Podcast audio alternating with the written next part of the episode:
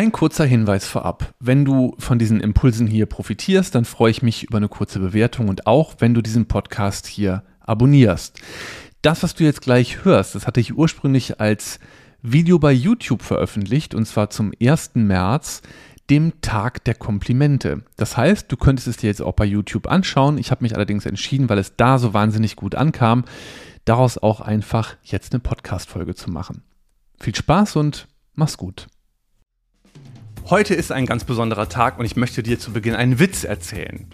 Sagt ein Gast im Restaurant zum Kellner, das Essen war ganz hervorragend, können Sie bitte dem Koch ein Kompliment machen? Dann bekommst du mit, dass der Kellner zum Koch geht und sagt, Günther, du siehst wunderbar aus.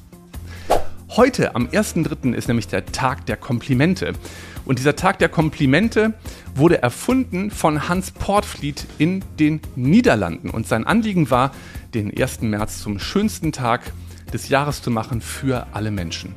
Und ich möchte dich einladen zu ein paar Gedanken rund um das Thema Komplimente. Und ich frage dich einfach mal, was macht denn ein Kompliment? Es tut der Empfängerin oder dem Empfänger gut. Warum?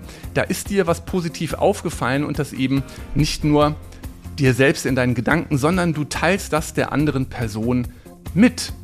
Gleichzeitig möchte ich dich auf das Grundprinzip der Reziprozität hinweisen. Das heißt, wenn wir etwas Positives in die Welt versenden, dann macht das auch für uns was Gutes. Das heißt, das tut eben beiden gut. Vielleicht kennst du den Spruch, geteiltes Leid ist halbes Leid, geteilte Freude ist doppelte Freude. Und wenn du über diesen Satz mal nachdenkst, dann wirst du feststellen, dass da ein Verb drin steckt, nämlich das Verb teilen. Das heißt, es geht um diesen ganz bewussten Akt des Teilens. Um auf den Witz vom Anfang zurückzukommen und welche kleine Lehre wir vielleicht aus ihm ziehen können.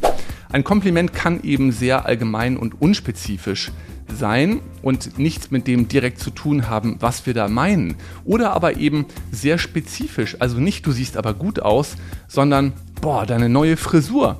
Kompliment, die steht dir richtig gut. Oder mal aus dem Business-Kontext, kannst sagen, Mensch, hast du gut gemacht. Thema zum Beispiel Telefongespräch mit einem Kunden. Oder du kannst sagen, ich möchte dir ein ausgesprochenes Kompliment machen, wie du eben mit dem Kunden telefoniert hast. So herzlich und zugewandt, obwohl ich ihn durch den Hörer bis hierhin habe schimpfen hören. Respekt. Wem könntest du heute ein Kompliment machen? Erfreu den anderen und erfreu auch dich selbst.